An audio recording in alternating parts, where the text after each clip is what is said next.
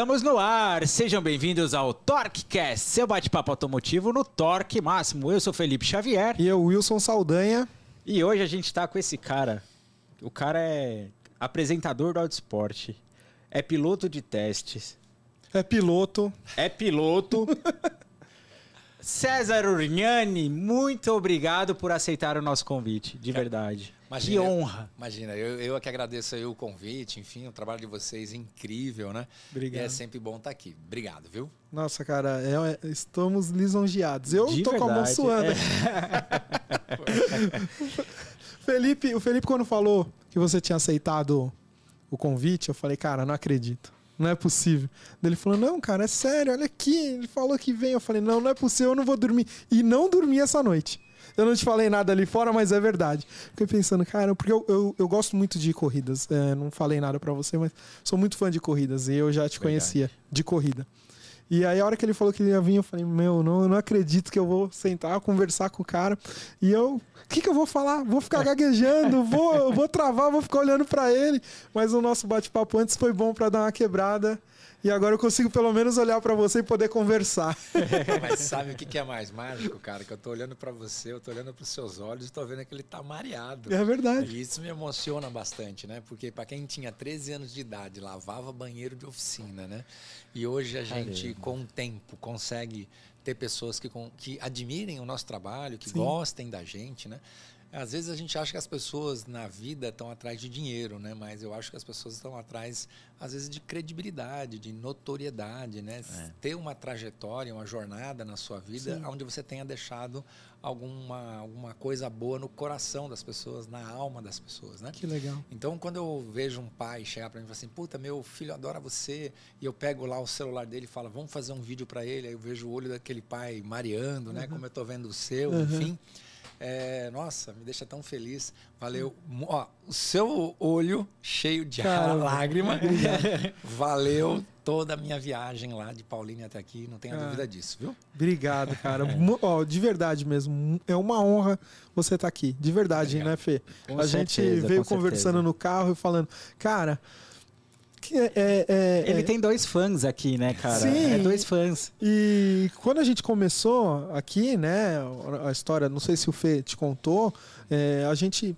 Ah, vamos trazer mais o pessoal voltado do nosso negócio tal. Daí ele falou: não, vamos trazer, acho que a gente tem que trazer pilotos, a gente tem que trazer outras pessoas que usam as peças, que estão ligadas ao mercado de peças, né? Que, que podem falar outro lado, porque assim, o, o lado nosso a gente conhece bem, É. né? E aí a ideia ele falou, porra, ele, ele aceitou. Eu Falei, cara, essa noite meu filho era. Meu filho joga LOL, né? De madrugada. E aí era três e pouca da manhã, tava andando. Ele falou, você não vai dormir, não, cara? Eu falei assim, cara, eu não sei o que eu vou falar amanhã, tô perdido. Você sabe que eu tive um livro, né, que a, a gente lançou em 2019 e tem uma frase nele, no livro, que eu digo o seguinte: muita atenção ao que você deseja, pois o mundo conspira a seu favor.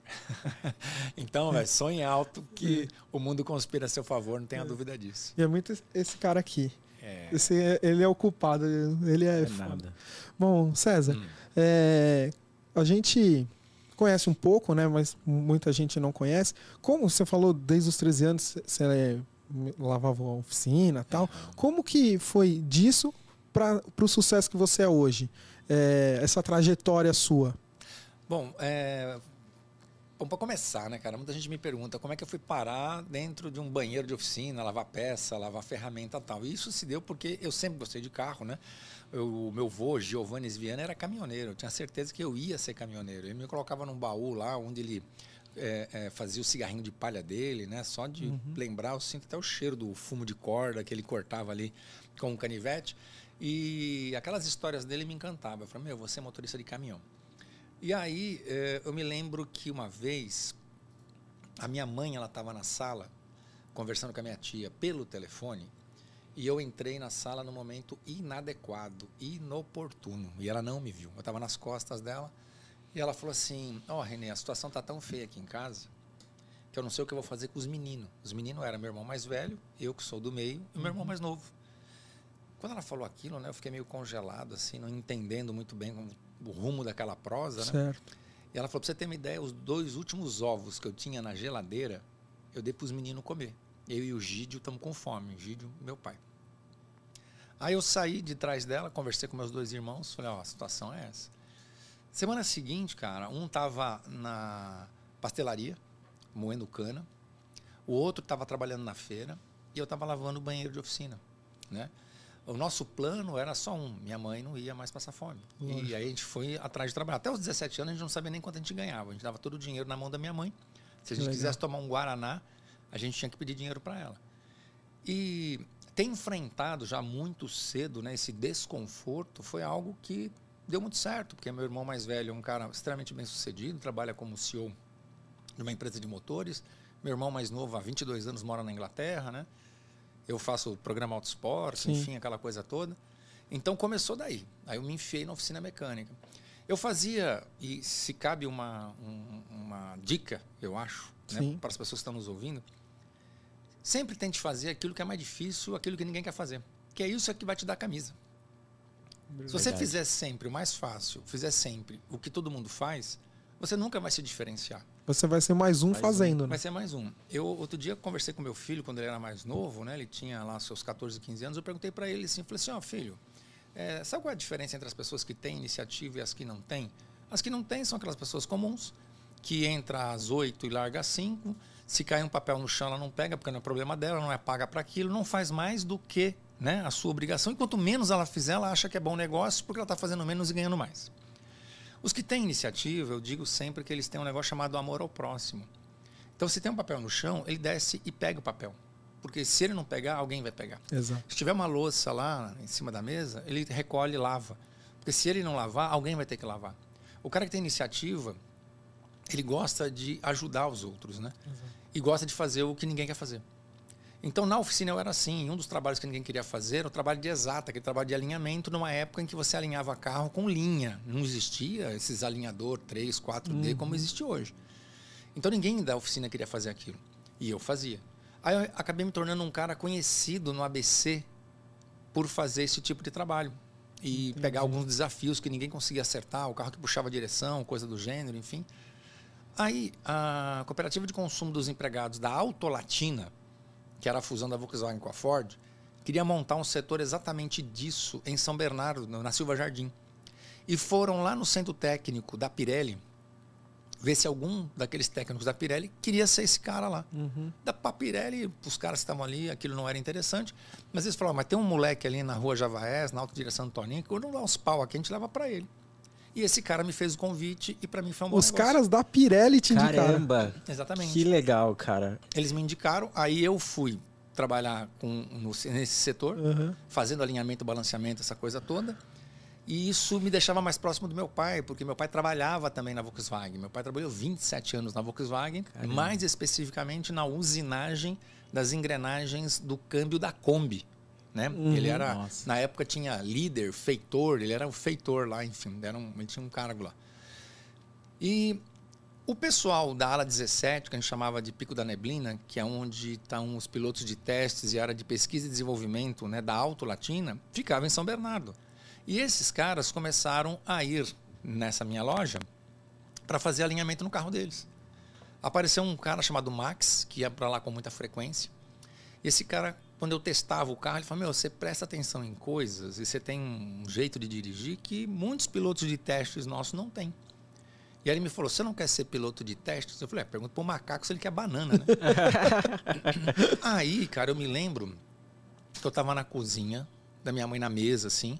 Minha mãe estava atrás de mim no fogão. E eu fazendo o que na época eles chamavam de preencher uma ficha, né? Que seria mais ou Sim. menos o currículo hoje, né? E aí eu preenchendo lá, quando chegou na hora de pôr a data e assinar, eu virei para minha mãe e falei assim: mãe, eu vou ser piloto de testes. Ela falou: "Ah, que Deus te abençoe, filho. Mas por que você tem tanta certeza? Olha a data aqui: 8 do 8 de 88. eu achei o número muito cabalístico, sabe? Caramba. Isso foi em 8 de 8 de 88, teve todo o processo, enfim. Em 89, com 21 anos de idade, eu me torno o piloto de testes mais jovem da indústria automobilística, testando caminhões, carreta, ônibus, ônibus urbano, ônibus rodoviário e carros de passeio. Então, muita gente do autosport não sabe o quanto eu tenho o pé envolvido nos pesados. Sim. E tenho, né? Tanto que há três anos atrás eu mesmo tinha um caminhão. eu experimentei né, o setor de transporte. Eu tinha um bitrem, um, 40, um 2644 da Mercedes, né, um Uhum. trucado que puxava um bitrem de combustível. Para testar um pouco, tal. Tinha um- queria fazer um investimento em alguma coisa, falei, quem sabe o transporte pode ser um negócio legal. E desisti porque é muita loucura, né? O caminhão é um troço que se você é, ser um frotista, né? Você tem que ter tempo dedicado 200% naquilo. Bom, aí quando eu tô lá na, como piloto de testes, acontece a separação da Volkswagen com a Ford em 94. Eu resolvo ficar com a Ford, porque eu já tinha casa, já era casado tal, e eu não queria vir voltar para o ABC, queria continuar lá. Só que a Ford sentiu demais, cara, a separação com a Volkswagen naquela época. E ainda não tinha acontecido o projeto Amazon, que deu origem a, a Sportage, esporte. EcoSport, o New Fiesta, aquelas plataformas lá. Aí no É, eles ficaram um período meio importando Fiesta da Espanha, né? Isso. E aí. E o que, que acontece? Eu lembro que aconteceu um negócio mais ou menos assim. Eu estava lá testando, né? E aí tinha um piloto de teste da Pirelli, o Barata, e aí eu fazia as homologações, né? De suspensão, pneu e tal. E aí eu conversando com ele e tal, eu falei assim, "Mal, e aí como é que foi essa semana, né? Falei, Ah, eu estava testando o Ômega 6 cilindros, eu estava testando o BMW, assim, a boca fazendo assim, né? Porra, é a vida que eu queria para mim, né? E você com o Versalhes. Não, eu não, eu na época nós estava testando um carro muito à frente do nosso tempo, né? Muito rápido, chamado Ford Ka. e, e, e também aquela outra, a Courrier, né? Courrier. Então, nossa, eu estava numa felicidade incrível, né? Aí, coincidentemente, eu, eles, o piloto de testes da Ford tinha cometido um erro numa avaliação. E eu voltei atrás da avaliação dele. E era uma avaliação que favorecia a Pirelli, mas justamente porque o pneu tinha que ser homologado mesmo, né? E aí eles não se esqueceram disso. Quando foi no final de 96, eu tive três propostas de emprego. Eh, me convidaram para trabalhar para ser piloto de teste a Monroe, a Cofap e a Pirelli. Aí eu saio do, da Auto Latina, desculpa, da Ford, vou para a Pirelli e fiquei durante uns 17 anos como piloto de teste da Pirelli. Nesse interim dentro da Pirelli, eu e o Ingo Hoffman fazíamos o BMW Driver Training, que era um treinamento que a BMW tinha no Brasil, que começou lá por volta de 98 e descontinuou em 2012. Eu tinha dado uma sugestão lá da gente fazer um driver training dedicado para a imprensa, porque a gente recebia muita solicitação da imprensa de que eles não tinham um treinamento, né, para o cara era um jornalista, ah, um jornalista especializado, né, no setor automotivo, mas não tinha muitos treinamentos. Então a gente aproveitou o driver training, que com isso a gente podia falar de tecnologias, novas tecnologias de segurança, como ABS, controle de tração, controle de estabilidade, blá, blá, blá. A gente podia falar dar conteúdo para eles de direção defensiva e capacitá-los mais para fazer os testes, né? É, enfim, das avaliações que eles faziam tal. Aí a imprensa começou a me conhecer, porque eu era um instrutor deste módulo. E aí, falei assim, pô, César, vamos fazer uma matéria sobre não sei o que lá na Quatro Rodas, não sei o que lá no Autosport, não sei o que. E eu ia lá como um especialista. Eu ia lá como uma fonte. Ah, funciona assim. Se a roda travar, você vira o volante, olha para a saída, tira o pé do freio, senão a roda não girando, você não tem dirigibilidade. Enfim, ajudava eles lá. Quando começou o programa Autosport, eles disseram assim, ah, pô, vamos usar o César como uma das nossas fontes, porque, enfim, ele está muito próximo né, do, Ligado muito a isso, né? ao setor. Eles achavam que eu falava bem, que eu falava fácil, né? Traduzia bem o techniquez para uma linguagem mais simples, enfim. E aí, cara, com um ano mais ou menos fazendo isso, o programa em pesquisas percebeu de que havia uma aceitação bacana pela minha imagem, pelo jeito da gente falar. E aí o programa resolve é, assumir que tem um piloto de teste. Então eles me convidaram para ser o piloto de teste de carro e o Leandro Melo para ser o piloto de teste de moto. E já se vão 20 anos de programa Autosport. Esse ano. Caramba, meu. Que história, hein? Que história mesmo, cara. O carro de corrida entrou nessa parada também. Quando eu comecei. Porque aí você já tava ali, né? É, quando. é, como a gente testava pneus de carro de corrida também, é, nós estávamos em Interlagos fazendo uma avaliação de pneus por volta ali de 25 de janeiro, quando acontece as mil milhas. E a gente testando pneus, o Alfredo Guaraná Menezes estava com uma BMW lá e veio falar comigo. Ele falou assim: pô, nós estamos precisando de mais um piloto. Na época eu não levei a fé que ele estava falando comigo, né? Para conversar, porque eu era fãzaço assim, do Guaraná. Mas ele é que me deu a primeira oportunidade. E aí nós sentamos nesse carro. Como eu já tinha também essa relação com a BMW por conta do driver training. Você já estava ligado no carro, né? Isso, No- então, na pneu marca. Era, pneu era Pirelli, o- o carro BMW, né? Então tava tudo, tava tudo em casa, enfim. Fiz lá todos os testes. Ele falou: meu, bom pra caramba, muito constante, vamos que vamos. E a gente consegue exatamente nessas mil milhas, na nossa categoria, ser campeão das mil milhas brasileiras de 2001. Depois a gente vai para os 500 quilômetros de Interlagos. A gente chega em terceiro na geral e em primeiro na nossa categoria. Só Olha, isso. só isso. Só é. Esse é o currículo do cara. Só isso aí. cara, é, e dentro de- dessa dessa história toda, então você é muito ligado à preparação de carro, né? Teste, isso você tá ligado diretamente às peças, né? A, a- a montagem do, do, do carro, a preparação do carro para competição ou para ou para rua, né?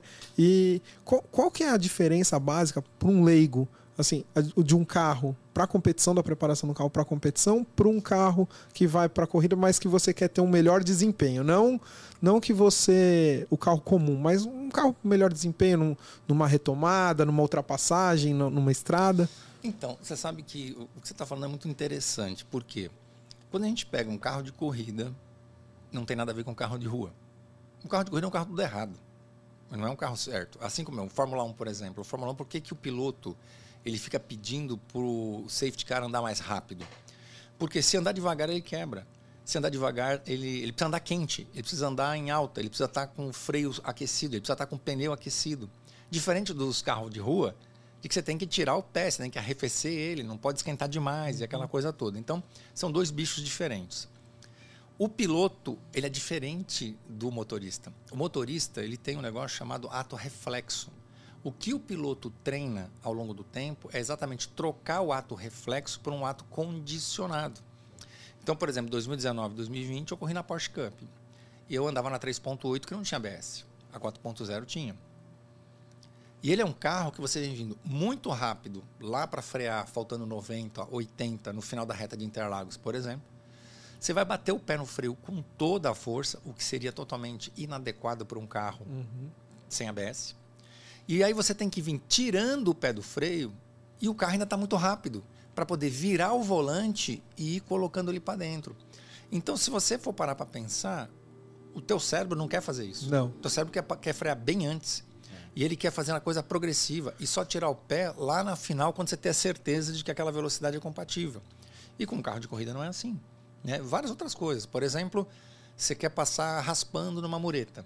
O que, que você faz para passar raspando numa mureta? É não olhar para a mureta.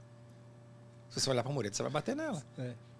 É contra o teu instinto. Você faz muitos movimentos contra o teu instinto. É a mesma coisa, então, quando você está com um carro com é, aquaplanando.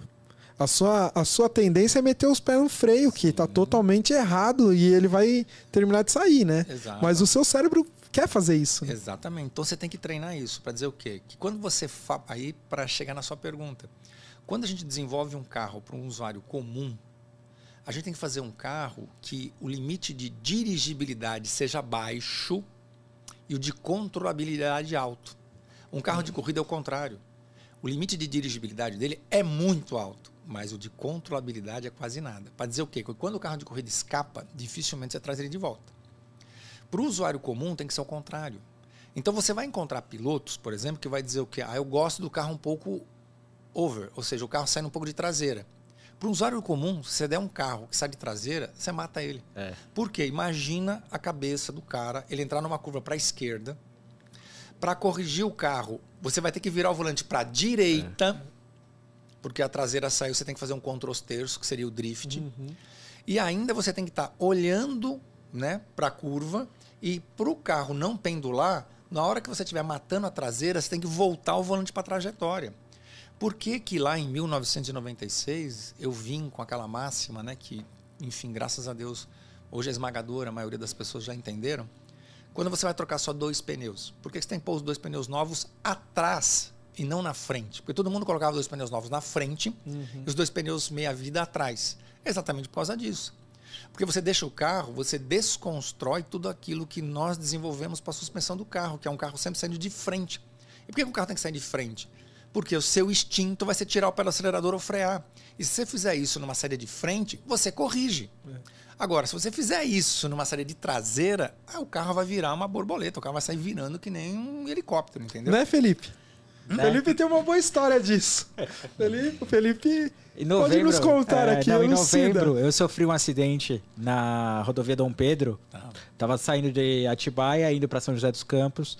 E aí passei um radar de 80 por hora, tava chovendo, o carro aquaplanou e me jogou pro canteiro central.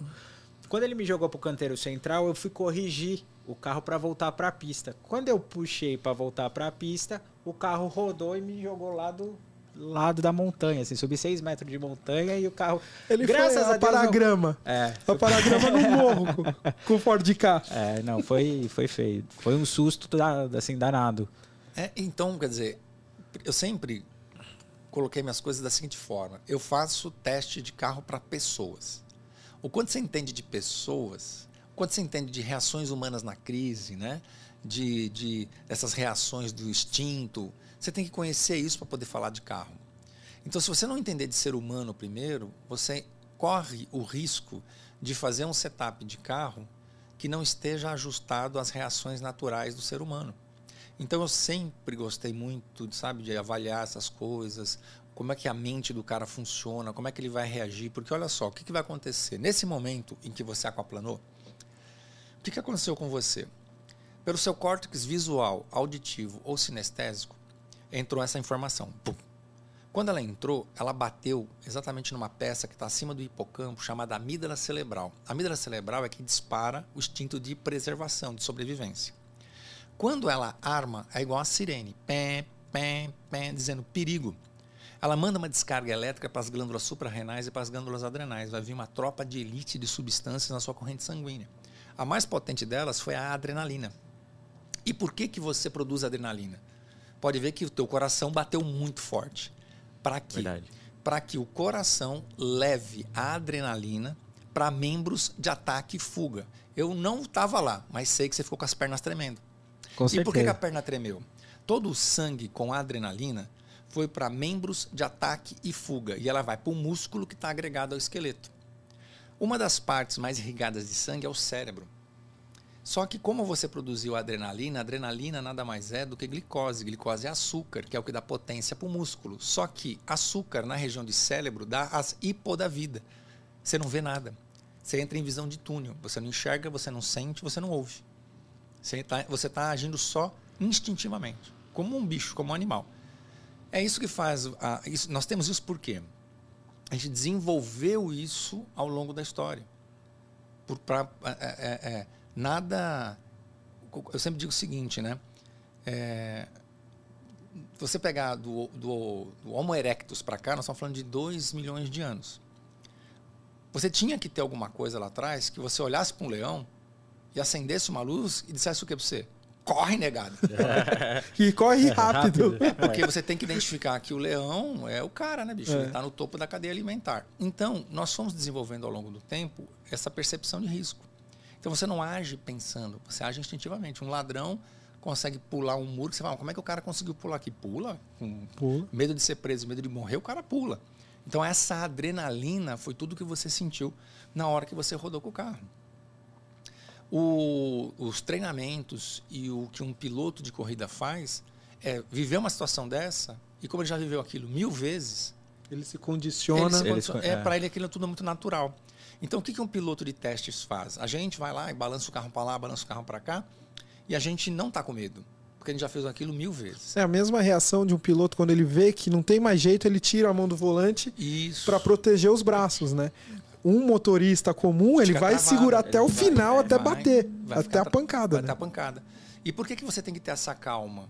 Porque eu preciso entrar numa curva a 180 por hora e perceber que o carro, por exemplo, está desarmando de traseira, e se ele desarmou rápido ou se ele desarmou progressivo, e conseguir sentir, avaliar aquilo, pôr o carro na trajetória e voltar. Se não, depois de um teste desse, o engenheiro pergunta para você, o que você sentiu? Eu falo, ah, medo. eu senti que o carro, né, no limite, está pregando a dianteira, está saindo de traseira. Então você tem que contar essa história para ele. Isso é uma outra coisa importante. Às vezes, todo dia, né, eu respondo meninos e meninas que querem ser piloto de teste. Ah, o que, que eu faço para ser piloto de teste? Então eu falo, ó, não bebe, não fuma. Né?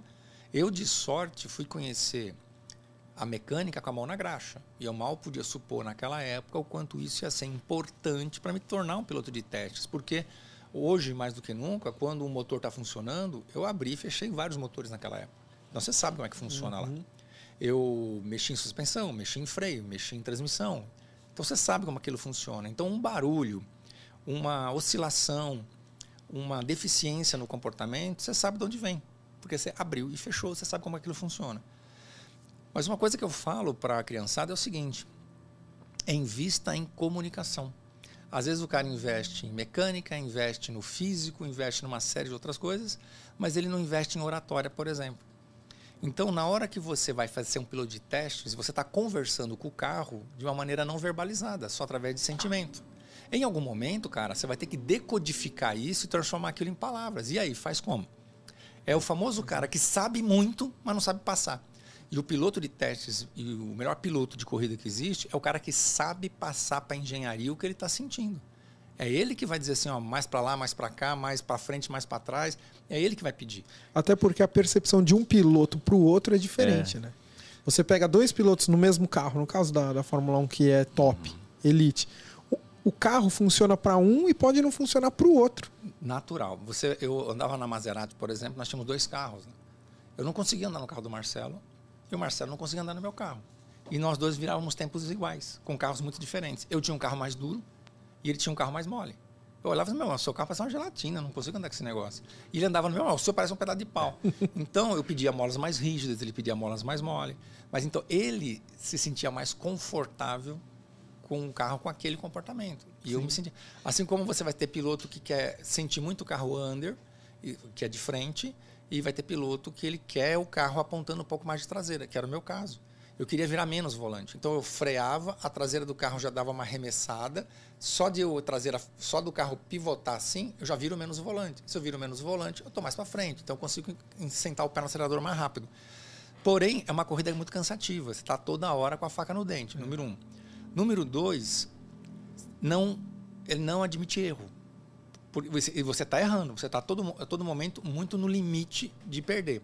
Então, às vezes, você pegava Interlagos, por exemplo, eu brinco que a gente cavava com a mão e enterrava com a pá, né? Você fazia tudo, tudo, tudo, tudo, tudo certo, aí você chegava lá para subir a junção, um pouquinho que escapava. Você precisava fazer um contra os terços, todos os décimos, um décimo aqui, um décimo aqui, meio décimo ali, um décimo aqui, você deixou meio segundo na subida da junção. Então tem esse risco, né? Mas era o jeito que eu gostava de andar.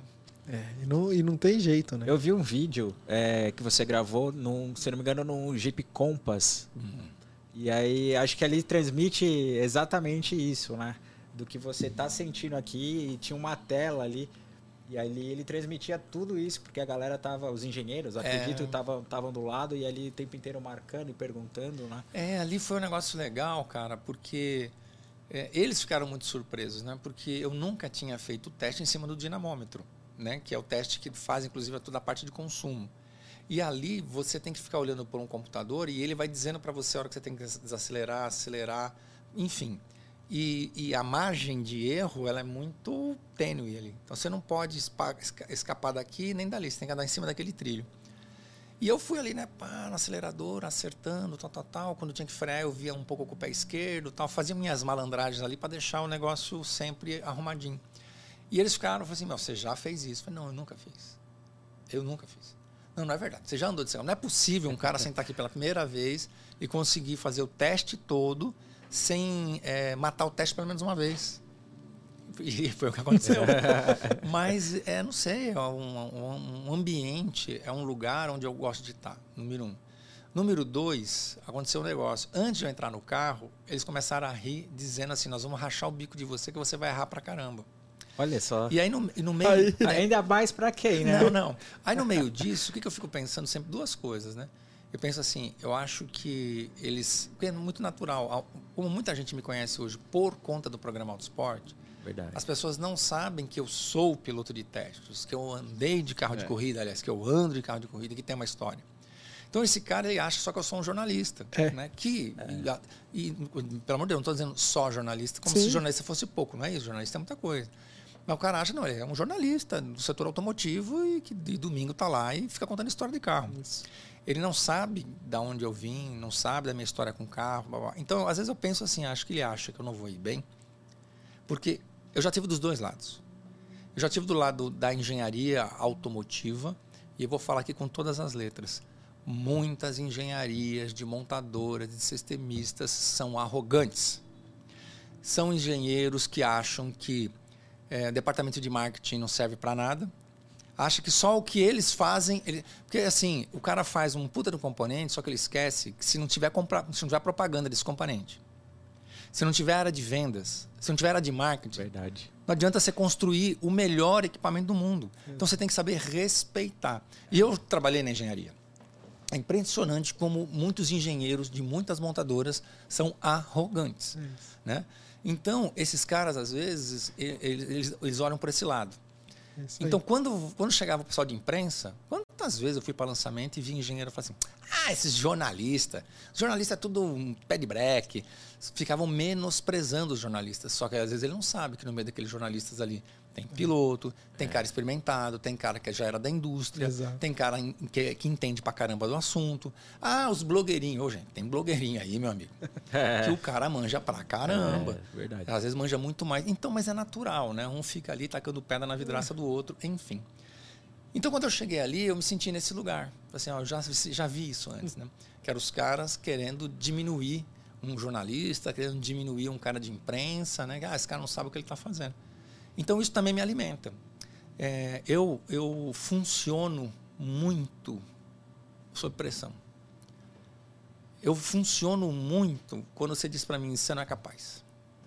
É o ambiente mais confortável, porque um atleta, ele adora estar nesse ambiente.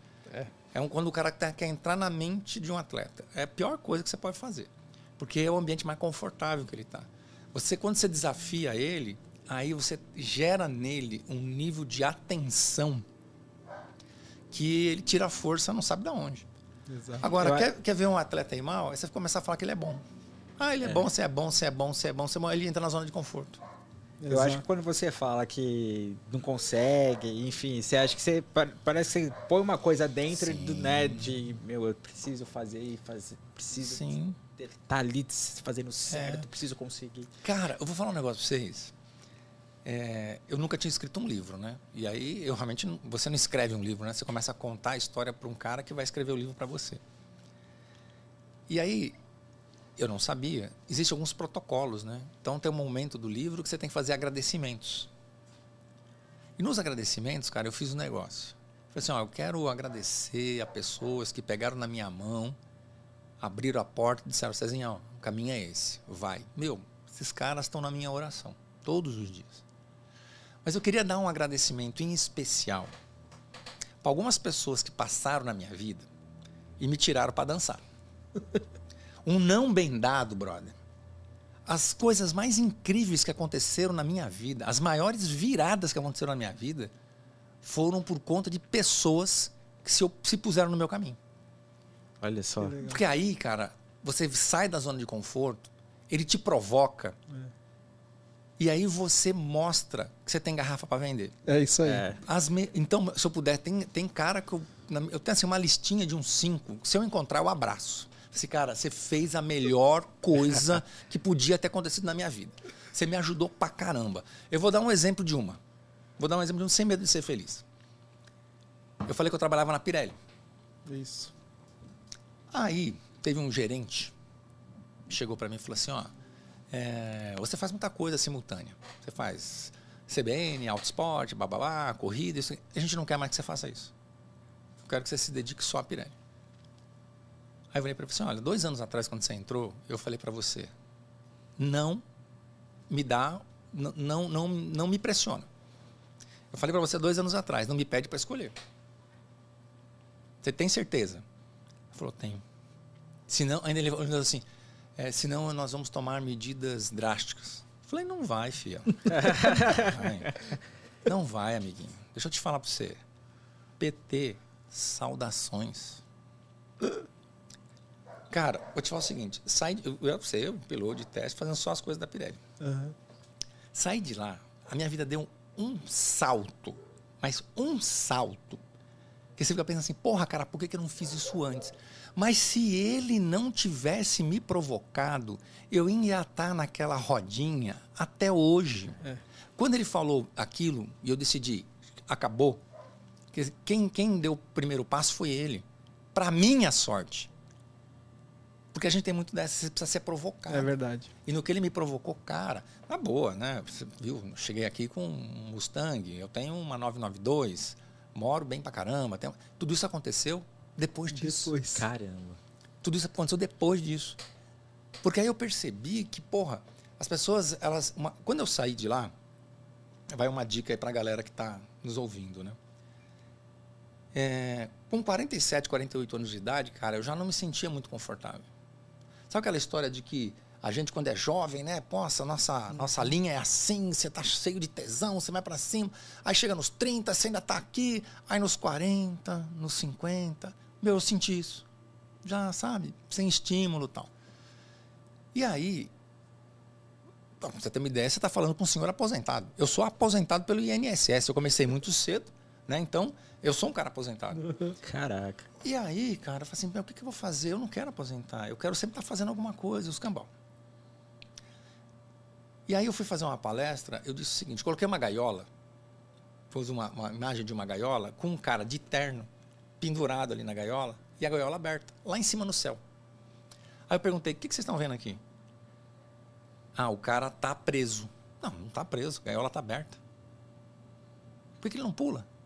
Ah, não. É, ali dentro ele está se sentindo seguro. Porque é verdade, né?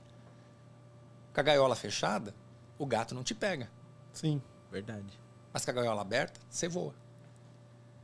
Exato. Então tem gente, tem passarinho que tem medo do quê? De ser pego pelo gato. E tem passarinho que quer o quê? Voar. É. Então quando você acha que você está ali seguro, é uma falsa segurança. Vem a pandemia aí para mostrar quantos caras estavam ali, ó, CLT, carteirinha assinada, e simplesmente aconteceu um evento no mundo, no planeta, mas você foi mandado embora. E aí, você faz o que agora?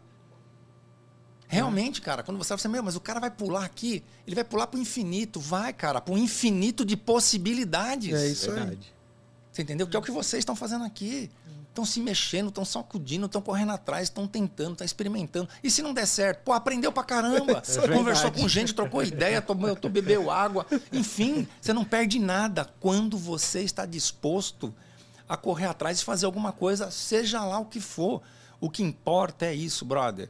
Dentro da gaiola, o gato não pega. Mas, Mas, também dentro da você não gaiola voa. você não voa. não voa. E eu prefiro voar. E eu prefiro voar. Verdade. Então, e, porra, hoje. é, E você faz o que você quer, quando você quer, com as pessoas que você quer, os projetos que você tem em tesão. Você já não está mais preocupado em quanto você vai ganhar, você está preocupado em ser feliz. Tudo isso dá um, um refresco, dá uma oxigenada na vida, cara, que você nem lembra mais que tem 53, 54 anos de idade. Isso não pesa mais no teu ombro, né?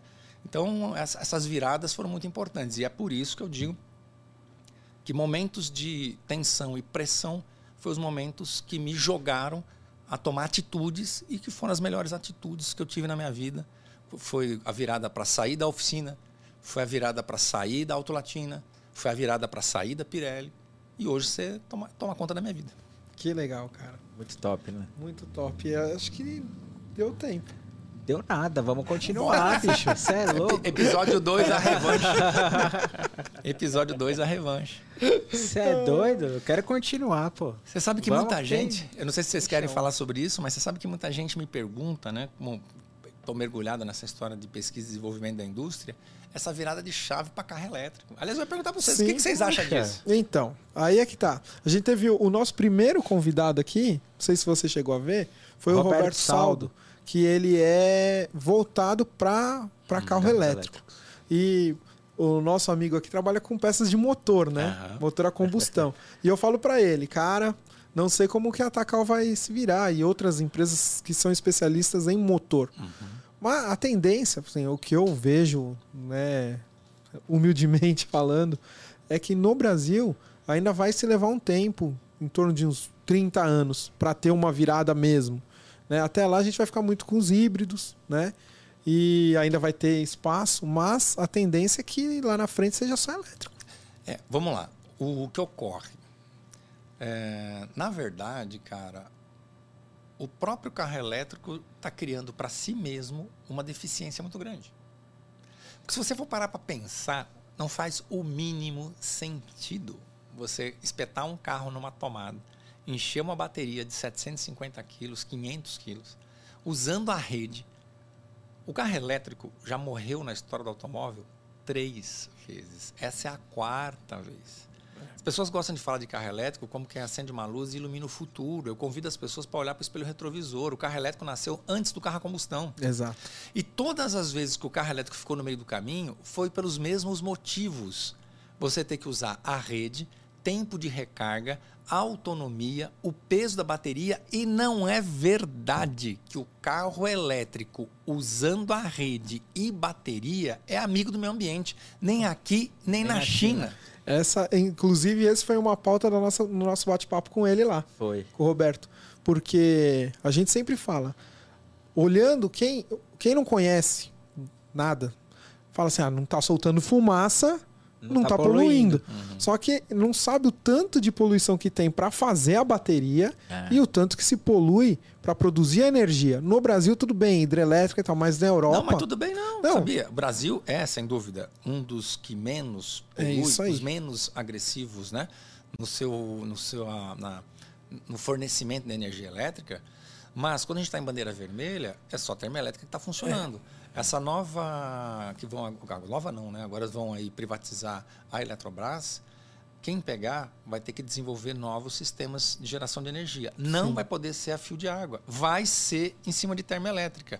Não a diesel, mas a gás. Mas vai poluir. Polui do mesmo jeito. Agora, recentemente, quando nós estávamos em bandeira vermelha, eles tiveram que ativar uma, uma um gerador de energia elétrica do sul a carvão, aqui no Brasil.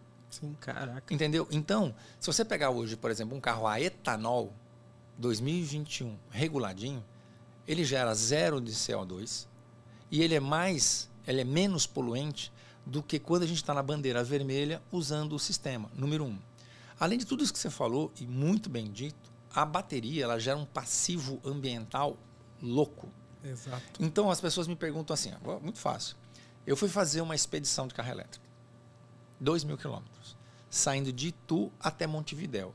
Até a hora que chegou lá embaixo no sul, lá em, em Pelotas, foi tudo muito bem, obrigado. Mas considerando de que a gente conseguiu achar carregador rápido, não ultra rápido, mas rápido, demorou mais? Demorou. Foi confortável? Até foi. Só que é sempre uma viagem mais longa, mais programada, mais não sei o quê. Não tinha nenhum carro abastecendo, senão nós teríamos dançado.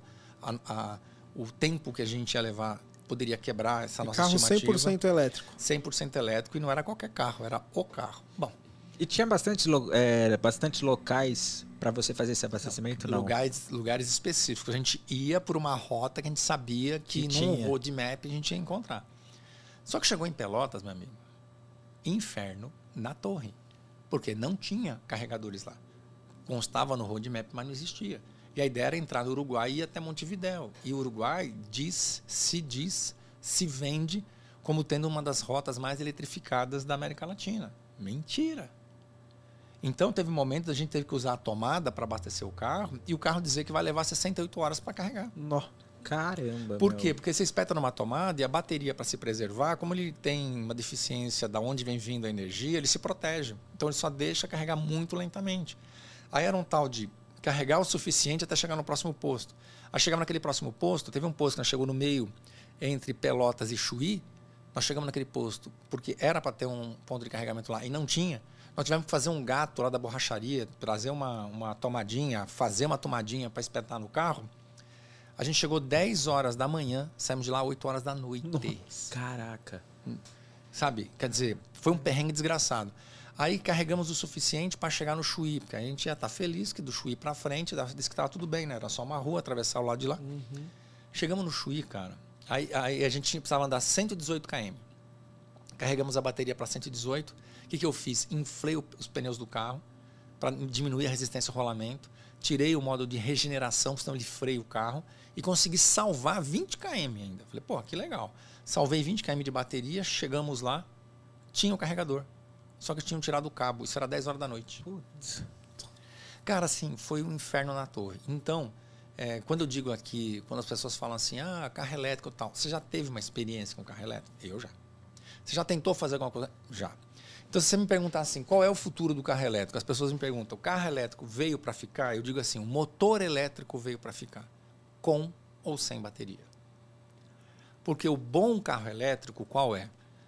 É o carro elétrico que você usa uma biomassa, que ela é renovável, para gerar energia e tocar o motor elétrico, sem bateria e sem usar o sistema. E como é que você faz isso? Eu andei com um carro desse em 2015. E uma série de montadoras e de sistemistas estão extremamente acelerados nisso, que nada mais é que a célula de Hidrogênio. combustível ou a célula de hidrogênio. A Toyota tá com bem avançada nisso Porque, aí. cara, olha só. Se você pegar a cana de açúcar, quando eu, você, todos que estão aqui assistindo, olha para uma cana de açúcar, você vê etanol e açúcar. Exato. Só que o cientista, quando olha para uma cana, ele vê bateria e eletricidade. Por quê? Porque quando você olha a molécula da cana, você tem cinco, é, cinco você tem dois carbonos, um oxigênio, né, e cinco elétrons. Pendurado em cada átomo de carbono, você tem cinco hidrogênios em cada um. Nada tem cinco hidrogênios pendurados num átomo de carbono. Só a cana. Pra Você tem uma ideia de como ela energiza? Com 23, você só com 23 quilos de etanol substitui 750 quilos de bateria. Caraca. Você entendeu? Então, quando você coloca. Sistema, a infraestrutura pronta, né? Você chega lá no posto, fala pro cara, enche o tanque de etanol. Simples assim. O etanol vai passar pela célula de combustível, de membrana, ela separa tudo isso. O que ela não usar vai virar água, vira eletricidade. O mais que você vai precisar é de um capacitor. Esse capacitor é do tamanho de um celular e eu vi ele lá. Ele substitui 750 kg de bateria, uma bateria que levaria 10 horas para carregar, ele carrega em 10 segundos. Cara. Eu vi os caras fazendo as folhinhas lá, tudo bonitinho, enfim. E aí sim, você tem um carro que ele é amigo do meio ambiente, porque a cana, durante o seu desenvolvimento, ela só captura gás carbônico. É. Então, quando você fabricou o carro, você produziu CO2, gás carbônico aqui. Só que o que você produziu aqui, a cana capturou aqui. Então, há algo que a gente chama aí de equilíbrio, a pegada de carbono, que é você compensar aquilo que você cria e aquilo que você absorve aqui. Sim. E aí fica legal. E não é só isso. Você tirou a bateria. Quanto é que custa um carro elétrico? O carro elétrico é para poucos. É. bem É isso. poucos. E a gente pode estimar que metade do preço do carro, ou um pouco mais, é bateria. É bateria. Se você tira a 70%, bateria. 70%? Não foi que o Roberto 70%. falou? 70% do valor é a Então, ó, bateria. se você tirar a bateria, você tirou aquilo que é mais caro no carro. O carro fica mais acessível. Exato. Se você tirou a bateria, você tirou o que é mais pesado no carro. Então ele vai performar mais. Se você tirou a bateria, você tirou o que é mais inimigo do meio ambiente. Porque o carro elétrico com bateria, vai 700 quilos, esteja a bateria carregada, esteja a bateria descarregada, ela custa, ela pesa 700 quilos. É. Então quando você tira isso, isso do carro, é um ganho. E aí sim o carro elétrico tem uma virada importante. E vamos lembrar também que às vezes eu fico olhando, ah, não vamos ter carro a combustão em 2028. Então, Você não vai ter carro, né?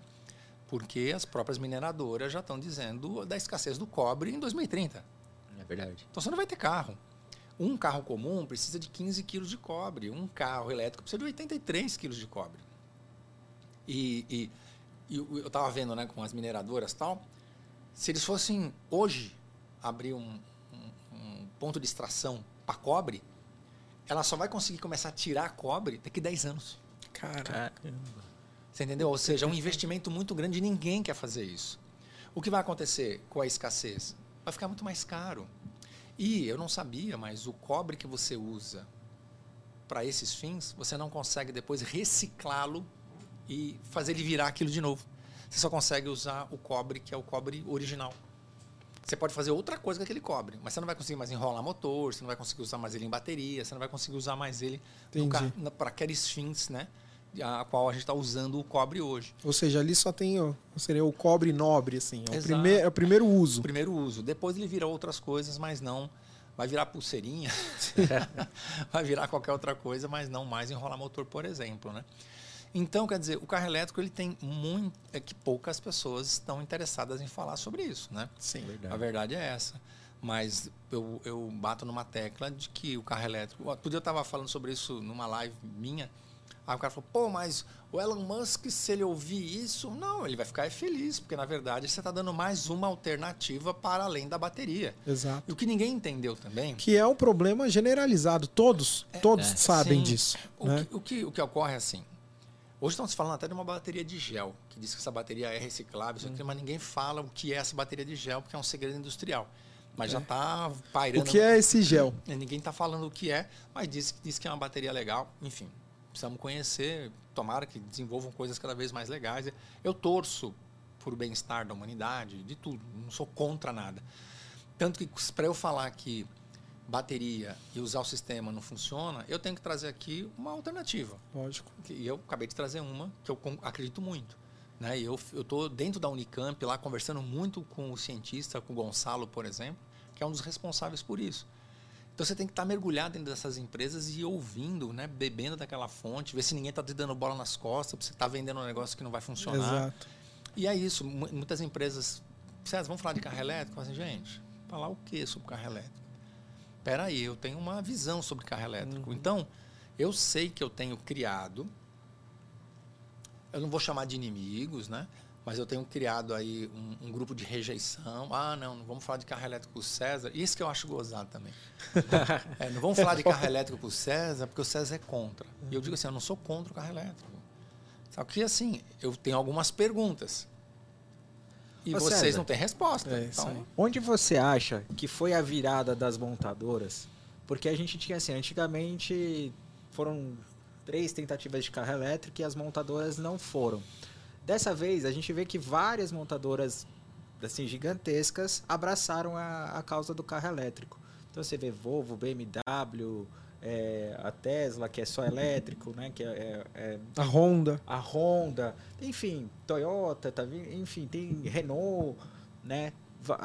Assim, essa virada da, da montadora, o que, que você acha que é, o que aconteceu isso foi assim. de diferente? Eu vou dar um exemplo para falar de 1996, quando eh, Michael Gore foi candidato a vice-presidente dos Estados Unidos e ele escreveu uma verdade inconveniente. A verdade inconveniente era exatamente falando sobre o quanto o carro poluía e que não dava mais para ficar sustentando a indústria automobilística que trazia danos irreparáveis ao meio ambiente. Enfim, nós estávamos dando um tiro no próprio pé. Uma verdade inconveniente.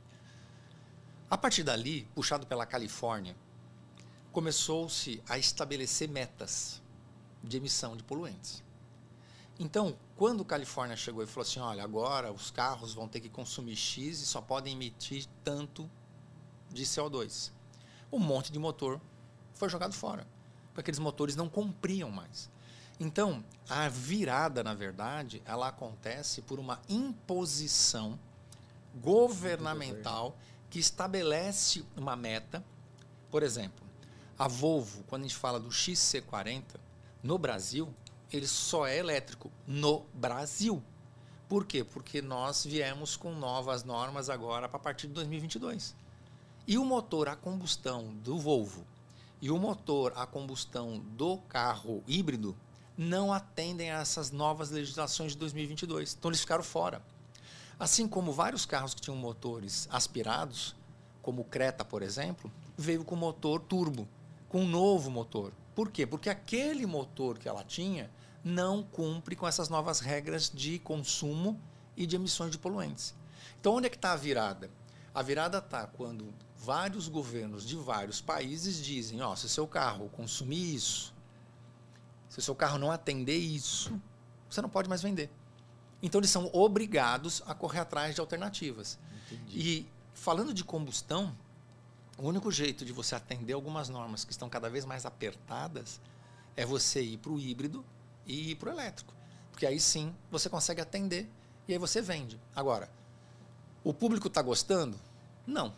Eu sempre falo o seguinte: como é que um produto ele escala? Só tem dois jeitos. Por que, que todo mundo quer iPhone? Tem 200 marcas de telefone. Você pode escolher a marca que você quiser, mas você quer comprar iPhone. Então você é livre e o iPhone a maioria das pessoas tem, porque as pessoas gostam. Gostam, e o iPhone escala, tudo bem? Mas você podia escolher qualquer outra coisa.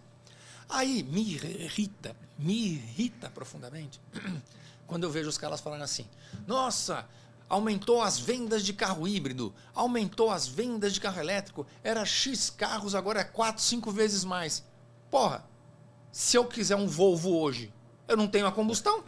Você é obrigado a comprar. Você né? é obrigado a comprar. Então, você, dependendo do nível de carro que você for comprar, premium, você não tem outra saída. Você só tem o iPhone para comprar. Não tem concorrência. Então aí você aperta o carro. Aí vai aumentar as vendas mesmo. Então o que eles estão fazendo? É uh, o sucesso pela escassez. É. é o que temos para hoje. E engole o choro. Então, ah, nossa, o povo hoje está comprando carro híbrido. Mas não é porque ele quer. Ninguém está indo numa loja hoje e fala assim, não, eu, eu quero o híbrido. Eu não assim, quero esse V8. Por favor, deixa esse V8 aí, eu quero esse híbrido. Você entendeu? não vai fazer Ó, isso. Vou, vou, dar um exemplo disso. Eu tenho uma 992. Vocês viram o que vendeu de 992? Foi um escândalo o que vendeu de 992. E teve um motivo. Porque anunciaram que provavelmente essa 992, que é a oitava geração da 911, ia ser o último 911 a combustão que o próximo, no mínimo, ia ser híbrido. Tanto que no meu carro, na 992, você tem um espaço lá na caixa traseira para dois motores elétricos. Caraca. Eu fui no lançamento desse carro lá em Valência. Então, os caras assim, 992, está todo mundo comprando 911, porque pode ser a última 911 Carreira ou Carreira S com um motor 100% a combustão, que provavelmente a nona, a nona geração, ou ainda agora nessa geração, os, ó, eu quero uma 992, só tem híbrida. E aí quem tiver o a combustão... A Porsche chegou a lançar um elétrico, não, não tem? Tem, ela tem o Taycan elétrico, né? Ela tem... Hoje a, ela tem a... Como é que chama o nome disso? A Cayenne, a Cayenne SQP, uma elétrica. Aliás, hoje o, carro mais rápido, né? É, é uma Cayenne SQP. É mais rápido que todos os carros.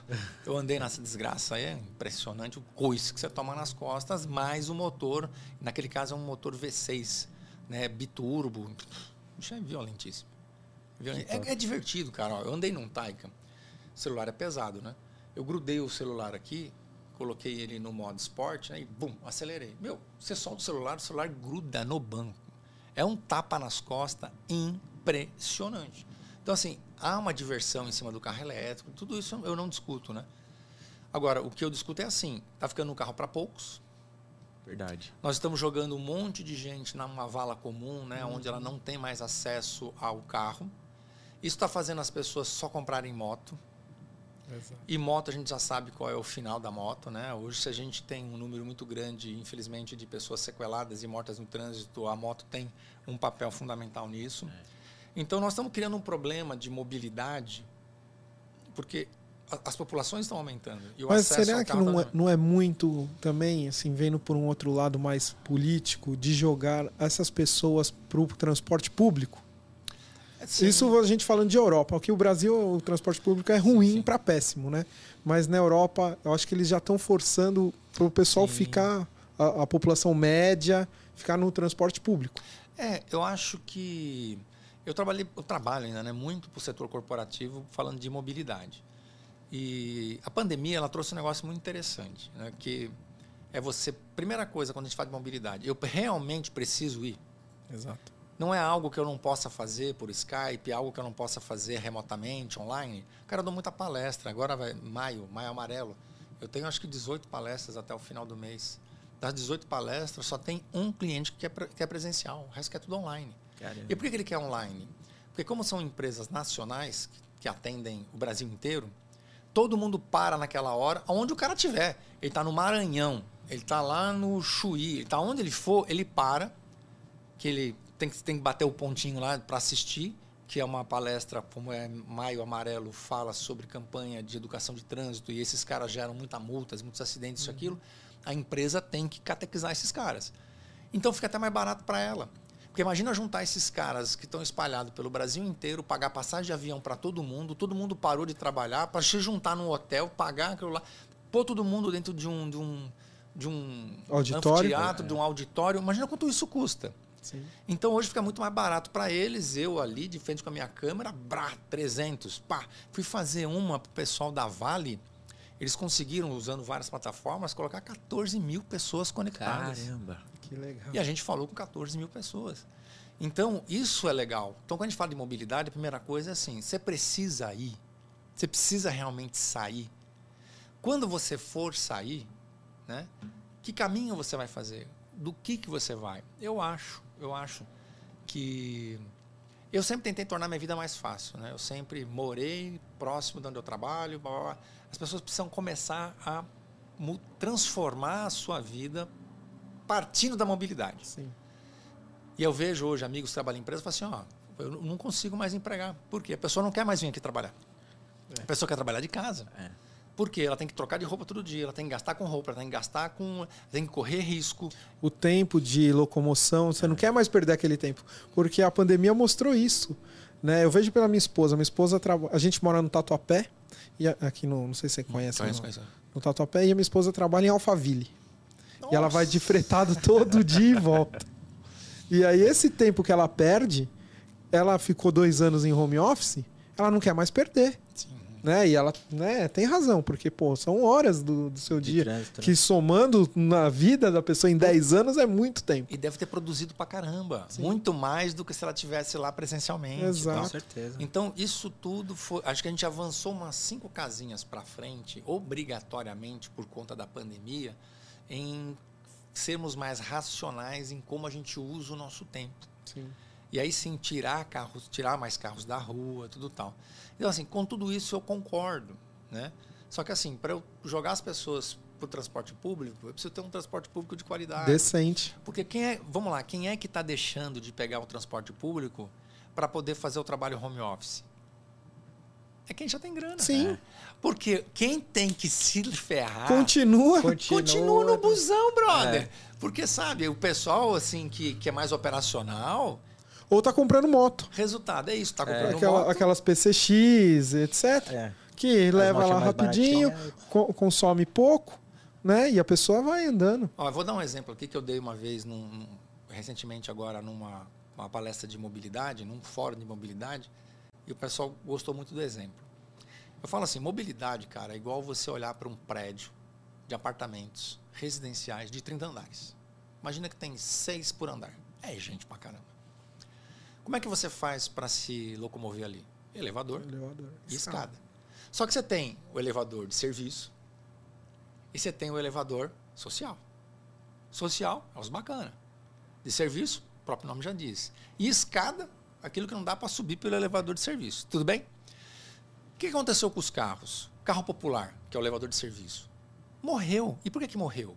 Porque você precisa pendurar no carro hoje tanta tecnologia para diminuir emissões, para diminuir poluentes, de Se- crash test Segurança. de segurança de que o que era popular hoje virou um semi-premium. É. Tudo bem? Então o cara ele começa a dar manutenção no elevador de serviço, aí ele percebe o seguinte, cara, não dá mais para ser um elevador de serviço. Eu vou ter que colocar dois elevadores sociais. Só que tem um detalhe, você pensa assim, porra, que legal. Porque o cara que andava no elevador de serviço, agora vai ter acesso a um elevador social. Ah, ah, ah. Só que não, né? Você vai subir de escada, É. porque agora isso não te pertence mais. É isso aí. Você jogou o cara para escada. O cara não tem mais carro. O cara que comprava carro popular vai ter que andar de escada. Vai ter que ir a pé. Vai Ou- ter que ir de busão. Ou ficar reciclando carro usado. Você entendeu? Aí o que, que acontece? Continua só quem pode, tendo acesso ao que é seguro, ao que é bom, e daí por diante. Aumentando ainda mais a distância, Isso. né? Aí, esses caras ainda que estão no elevador, os caras resolvem fazer uma reunião no salão de festa para discutir a segurança do prédio. Sabe o que eles falam? Não, para que a gente vai descer? Vai gastar energia? Vai pôr todo mundo numa sala? Vai ter que comprar salgadinho? Não, vamos fazer por Skype. Esses caras ainda podem se dar o luxo de gastar cada vez menos, porque eles vão fazer a reunião do condomínio por Skype. Beleza. Aí tem aquele cara que fala assim: Meu, é muito cansativo subir de escada. Vou arrumar uma alternativa. Vou de rapel. Vou jogar a cordinha lá e é um motociclista. É, esse cara. Só que quando você fala assim, nossa, teve um acidente. Quem foi? Foi o cara do elevador? Foi o cara teclando o Skype? Foi o cara que subiu pela escada? Foi o rapel. Foi o Foi o rapel. rapel. Então quando você vai ver, morreu três. É de motocicleta. Então você levou o cara para um, pra um ambiente que quando ele arruma uma alternativa, geralmente essa alternativa lhe cobra muito caro. E as pessoas vão para a moto porque não querem mais ficar no trânsito, as pessoas vão para a moto que é só o que ele pode, consegue comprar agora. Eles colocam isso como mobilidade e colocam a sua vida em risco. Não estou aqui fazendo nenhuma apologia contra a moto, eu só estou trazendo dados e estatísticas. Sim. Então eu vejo a mobilidade muito assim. A gente conseguiu, tinha o elevador de serviço, que era o carro popular, tinha o carro premium, que é o elevador social. O carro popular deixou de existir, empurrou esses caras para subir de escada e quem quer ser mais criativo vai descer de rapel. É isso. É, a moto, a gente está aqui falando do modo que parece pejorativo, mas não é. A moto é muito boa, eu gosto Sim. muito de moto. Para passeio, para turismo, mas pro dia a dia é complicado, porque o trânsito é muito violento. É. Né? E você jogar as pessoas que poderiam ter um carro mais comum, mais popular, não tem mais condição de comprar porque não tem mais carro popular, essa pessoa ela ou ela compra uma moto ou ela vai num ônibus horrível, né? Ou ela anda a pé. Não tem o que fazer. É, eu, eu, vejo o pessoal Verdade. muito falando do tal do ESG, né? Tá todo mundo falando de ESG, que são práticas mais sustentáveis, né? De governa governança e depois Exato. Só que quando você olha os pilares do, do, do ESG, você tem que levar em consideração o quê? A ação que eu estou fazendo, ela é boa para o meio ambiente? É. Ela é boa para o meio ambiente, mas também é boa para as pessoas. Ela discrimina pessoas, então ela não é legal. É isso aí. Entende? Então, quando eu começo a tomar atitudes onde eu começo a discriminar, só é legal porque se ela tiver, se é amiga do meio ambiente e ela for inclusiva. E nós estamos tomando algumas medidas que elas estão excluindo. E não está excluindo meia dúzia, está excluindo uma tonelada. A maioria da maioria. Então, quando eu digo aqui, por exemplo, ah, vamos fazer um carro, tirar a bateria e o carro vai custar 60% menos, eu acho, eu vejo com bons olhos, porque Lógico. ela é inclusiva. Eu, um carro que custava 100, vai custar 50. É. Exato. Aí já cabe no meu bolso, pô. 100 não cabe, é. mas 50 eu faço um, um esqueminha lá e dá. Exato. Mas será que tem esse interesse? É. Porque agora o grande negócio das indústrias, e isso é um business, nós, nós vivemos no mundo capitalista, basicamente, é, é ter carro com valor agregado. Lógico. Eu vou dar um exemplo aqui, se eu estiver falando besteira depois, o pessoal me perdoa, mas se a Fiat continuasse vendendo Uno, ela tinha quebrado. Verdade, concordo. Quando ela começou a trabalhar com Toro, Renegade, né? Essa junção que ela fez com a Jeep, cara, só está vendendo carro do segmento mais premium. Aonde eu produzo menos carros e ganho mais. Quem percebeu isso lá atrás foi a Peugeot. Você entende? A Peugeot, ela tinha o 208 lá, 206, 205, que era um carro. O 208 hoje, você olha o 208, pô, é um carro completinho, cara. Sim, sim, sim. Não é um carro popular, ele é pequeno, ele é hatch, mas é um carro completo. E não né? tem nem como comparar em questão de tecnologia ao 206 não, ou não, lá atrás. Não, né? E você sabe Poxa. que como eu trabalho com pesquisa, desenvolvimento, enfim, eu acho isso ótimo, porque o Brasil chegou uma época que ele só fazia carro mil, né? Até veio aquela brincadeira, né? Que jabuticaba e carro mil só via no Brasil, né? É e o carro mil, você, o carro popular, você não desenvolve mão de obra e tecnologia, né? Você realmente tem um parque de engenheiros e tecnologia, tal, tal, tal, quando você tem produtos né, é, que tem valor agregado maior. Então você faz um carro com ABS, com tração, com estabilidade, é radar, que lê, que freia sozinho, adaptativo cruise control e o caramba tal, tudo isso tem que ser produzido. Então você tem uma mão de obra qualificada muito melhor do que aquela que só faz carroça, né? Só que isso foi transformando, só que o, o poder aquisitivo das pessoas não acompanharam o desenvolvimento. É, o desenvolvimento. Então, que, e começou a fazer assim, ó. Então o carro que era acessível ele foi deixando de existir, ele foi melhorando, só que a, a capacidade de compra foi caindo, foi caindo, foi caindo, de maneira hoje que eu me lembro.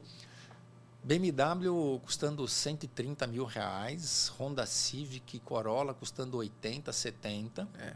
Chegou uma hora quando eu abri o olho, um Honda Civic, um Corolla 150, 150 é. uma BMW 180, vendeu BMW pra caramba. E o Onix vendeu 80. Vendeu Mercedes pra caramba.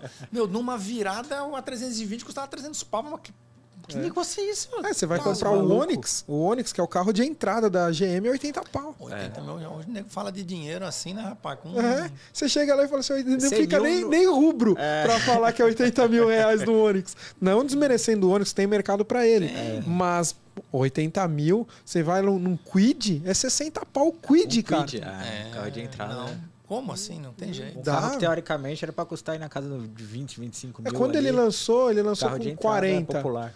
O Quid. Ele, lançou 39,900. Eu lembro porque eu, eu fui ver com a minha é. esposa ainda, dei uns milão de entrada lá. Hum. É, e era 39.900. Pô, hoje 60 pau, cara. E, e não, assim... É, O que, que mudou pra ter a diferença? ah, sei lá, cara. Eu 20 acho que é muito isso que o É César tá grana. falando. É, enfim, vamos, vamos ver o futuro nos, nos reserva aí. Eu, eu temo, temo momentos meio sombrios lá na frente, com essas viradas de chave. Nós não podemos esquecer também, né? Não estou aqui querendo falar da teoria da conspiração, mas 90% das baterias que a gente tem vem da China. E no boarding dessas empresas tem a China. Então, isso é um bom negócio para ela. Ela tá vendo o lado dela, ela tá certa e fim de papo, entendeu? Só que o Brasil, a gente tem uma força tão grande com o etanol, e às vezes a gente, o próprio brasileiro, ele despreza essa potência que a gente é. Só Verdade. que é claro que todas as montadoras que estão aqui, elas são só filiais de grandes montadoras que estão lá, Lá fora. fora. Mas que a gente tem um potencial incrível aqui, a gente tem. Isso E, é indiscutível. A gente já falou disso aqui, inclusive, né? Até foi com o Maurício. A gente falando né, da questão do, de combus- combustível. E eu não sei por que o, o nosso, os, os nossos governos, né? Não falando só desse, mas os outros lá atrás também, não pensaram com a Petrobras nessa questão Sim. né, em, em apostar nisso e mostrar para o mundo, ó, a gente tem aqui, dá para fazer assim, não usar bateria, porque dá- você pode ter um carro elétrico que não tenha bateria. E sim, que não usa o sistema. Agora, Verdade. até para uma informação legal, né, para nossa audiência aí é o seguinte: a cana, ela tem, ah, porque a cana se ficar plantando vai acabar com a Amazônia. Vamos lá. Você não planta cana na Amazônia. A Amazônia ela é uma floresta úmida, não dá cana na Amazônia. Ponto. O que acaba com a Amazônia é o desmatamento, né, por conta de pasto e também E mineração. e mineração. É isso que está acabando com a Amazônia. Agora, o que é verdade? Aonde você planta cana, você podia estar plantando comida. Isso é uma verdade. Segunda coisa, como a cana ela é um commodity, né, que é o etanol e o açúcar, você fica na mão, porque vamos combinar, né? Podia estar custando muito mais legal o etanol, Com e certeza. muita gente não entende por que, que o etanol está naquele preço. E claro, o dólar que sobe, eu vou. Se eu, se eu vender açúcar, eu ganho mais do que vender etanol. Então eu subo o preço do etanol para continuar produzindo para você. Senão eu vou fazer e não vai ter etanol. Exato. Enfim, é o jogo É do o jogo é do o jogo do jogo, gato e rato. é. Qual que é a saída? A saída é a seguinte. Quem tem essa mesma propriedade, essa mesma estrutura molecular é a algave. O que é a algave? A algave é aquela palma que faz a tequila. E o que que é legal da algave? A algave só dá no sertão. Olha que legal. Então, no sertão, que não dá nada, a não ser cacto naquele lugar, se você vai lá, como você não planta comida lá, você consegue produzir etanol de algave no sertão. Desenvolve, leva potência, leva comida, leva emprego, leva desenvolvimento para o sertão. Muito do que a soja vem fazendo com o interior do Brasil. Entende? A soja vem fazendo isso com o Mato Grosso, com o Isso. Rio Grande do Sul, E né? você cria um concorrente para a cana do de açúcar nessa briga do preço do etanol. Sim. Para você ter uma ideia, a China compra etanol de algave para fazer sabe o quê? É, E leva de navio. Os geradores de energia elétrica que a gente utiliza aqui no Brasil é o gerador a diesel. A né? diesel é. Diesel. O gerador deles lá é célula de hidrogênio. Eles colocam Olha etanol, que passa é exatamente o que nós estamos falando. Eles geram energia elétrica quando cai a força com o gerador de célula de hidrogênio. Que é o que eu estou dizendo que a gente tem que colocar nos carros para gerar energia É. elétrica. E o que, que eles abastecem com o quê? Com etanol de algave. Olha, Olha. aí. Cara, é, é, é, é questão também de, de interesse. É, tem, é, tem os interesses. faço Pelo, pelo interesse. É tudo, não tem jeito, né? É, o capitalismo ele vai sempre pensar, bom, o que, que eu faço para me, me resguardar? Gente, assim, falando de interesse, quem é que diria que em 2022 a gente tem uma guerra? Exato. Praticamente terceira guerra Meu, né, mundial. E aí que a gente foi descobrir que, pô, a gente já estava todo detonado com a questão dos, dos microchips, né? Com as coisas, e que lá na Ucrânia tem um, um- Quando você vai fazer os. Oh, meu Deus, eu esqueci o nome. Não é o chi- o chip. Tá faltando. Caramba, deu um As branco. placas, você tá falando? Quando você vai fazer as placas, tudo, os semicondutores, Semicondutor, Semicondutor, é isso aí. existe um líquido que você tem que colocar logo num, num dos processos logo iniciais. 40% da produção desses líquidos vinha da Ucrânia. E, a- e quem extraía esse negócio lá fechou por causa da guerra. Não, é igual os fertilizantes. Ah, vai, pô, mas aí vai ficar sem fertilizante. Mas por quê? Porque a Rússia que exporta o fertilizante. Pô, cara, a gente é um dos maiores países de agricultura do mundo. Como que você fica na mão de um fornecedor? É brincadeira. Não, né? É, é umas coisas que não tem nexo, né, cara? um mais um dá dois, né? Mas é, eu tava é, lendo sobre o óleo de cozinha e o impacto que isso dá no combustível, né? Sim. Porque tem componente do óleo de cozinha que está dentro do combustível e por isso que eleva. E que também é, vem de lá. Vem de lá.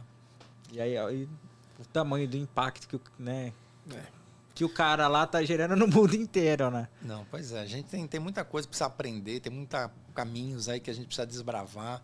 Tem algumas estradas que já estão asfaltadas, né? A gente precisa saber surfar isso daí, andar Verdade. nesse espaço, né? E eu acho que assim, quanto mais a gente falar, sim, mais, mais pessoas a gente alerta, mais Verdade. pessoas começam com o mesmo discurso e você começa a forçar uma situação. Porque se a gente não fala nada, fica Passa só o que estão falando, É. né? Veja bem, assim, ó, eu, eu é, lógico, eu tenho que tomar sempre um- um máximo de cuidado para falar dessas coisas, porque é, eu estou muito conectado a todas essas empresas, né? Sim. Ao mesmo tempo, né, e já teve pessoas que falam assim, César, você é maluco, cara, você está falando um negócio aí que vai contra o interesse de grandes corporações e tudo tal. Eu falo que eu não estou contra ninguém, eu estou tentando ajudar essas corporações. Exato. Verdade. Eu estou tentando achar, mas aí vai muito do discurso, né? Se o seu discurso for um discurso muito pesado, Combativo. do outro lado, ele não vê você. Gente, é o seguinte: há muito tempo na minha vida eu quero discutir mais sobre o que nos une do que sobre o que nos separa. É Ponto. Então a minha ideia não é ficar criticando e dizendo que carro elétrico não vai funcionar. Não, eu quero que o carro elétrico funcione. Só que de verdade nós temos alguns pênaltis.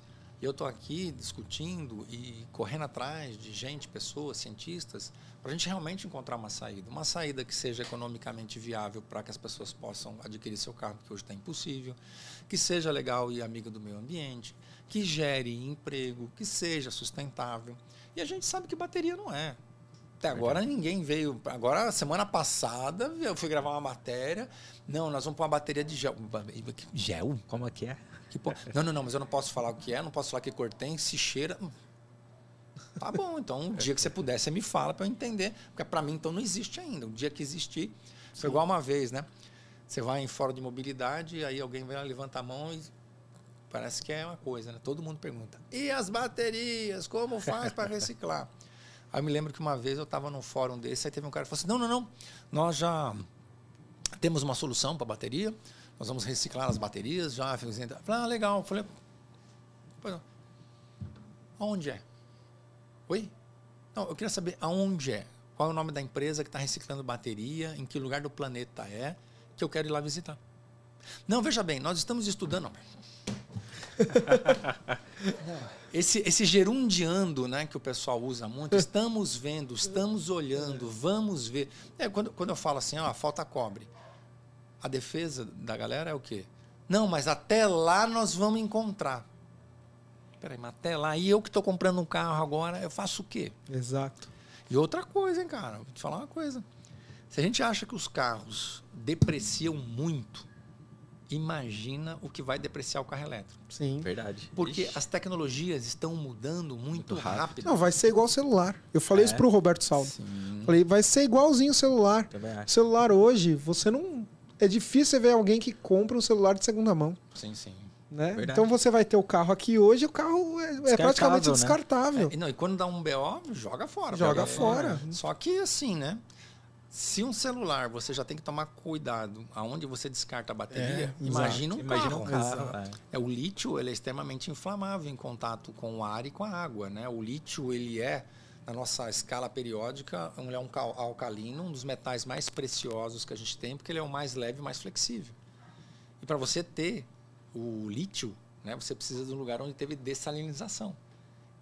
Às vezes o cara fala assim, nossa, né, para fazer bateria eu tenho que escavar, fazer um monte de coisa. Então eu não estou entendendo muito essa parada também, né? Porque eu não quero, eu não quero o, o petróleo ele é finito, o cobre, lítio, tudo isso é sim, é finito também, sim. né?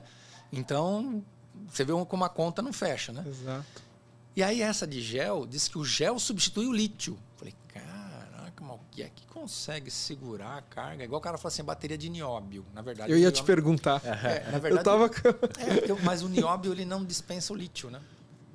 Sim. Porque o que, que acontece? A durabilidade da bateria não está no lítio. A, du a, a durabilidade da bateria está no que conduz a energia para o lítio e do lítio para fora. Então o lítio segura a carga. Quando você espeta na tomada, tem um caminho para a eletricidade chegar e ser armazenada pelo lítio. Quando você vira a chave ou liga uma luz, seja lá o que for, a eletricidade tem que sair. Então ela não sai pelo lítio, né? O lítio, a eletricidade é conduzida do Sim. lítio até o seu destino final. O que acaba com a bateria é exatamente esses condutores. Quando você coloca o nióbio aqui, ele tem uma capacidade maior, uma durabilidade maior e uma perda menor né, dessa eletricidade que transita por ele. Mas o lítio você vai precisar dele sempre para tá carregar. Lá. O que eu fiquei espantado e ninguém quis me dizer o que, que tinha dentro é essa tal de bateria de gel. De, do gel. Só que assim, é, é igual é igual vatapá, né? Não, vatapá não, é igual caviar, né? Nunca vi, como é que é? Nunca, Nunca vi, vi, nem comi, comi só ouço falar. falar né? Nunca vi, não comi, eu só ouço falar. Então, assim, bateria de gel. Nunca vi, não comi, só ouço falar. Uma hora vai aparecer. Uma hora a gente vai comer esse negócio aí, vamos ver o que, que é. Tá César, eu queria dar um oh, presentinho aqui pra você. Humilde. Humilde, né? Nosso boné, ah, nossa é. caneca. Obrigado. Oh, que legal. E, cara, agradecer muito mais uma vez a sua disponibilidade Imagina. de estar aqui, o bate-papo. Verdade. Muito Obrigado interessante. Mesmo. Espero que o pessoal tenha gostado, né? Porque foi, foi muito bom. Foi pra, muito... pra mim, particularmente, eu acho que falando né? pelo Fê também, foi muito gratificante ter você aqui, cara. Muito obrigado. Imagina, eu que agradeço sempre que, que for possível aí. Quero estar com vocês aqui conversando. Vocês são pessoas extremamente agradáveis e parabéns pelo projeto, pelo trabalho que vocês estão desenvolvendo. Obrigado. Que Deus abençoe. Obrigado, amém. Céu é o limite. Lembra, né? Amém. Lembra. É, muita atenção ao que você deseja, pois o mundo conspira a seu favor. Verdade. Obrigado. Obrigado, César. Tamo junto. Dois fãs, né? Reforçando que são dois fãs aqui do seu trabalho, dois fãs seus. César, brigadão mesmo, de coração. Gente, esse foi mais um TorqueCast, seu bate-papo automotivo no Torque Máximo. Valeu! Beijo do gordo.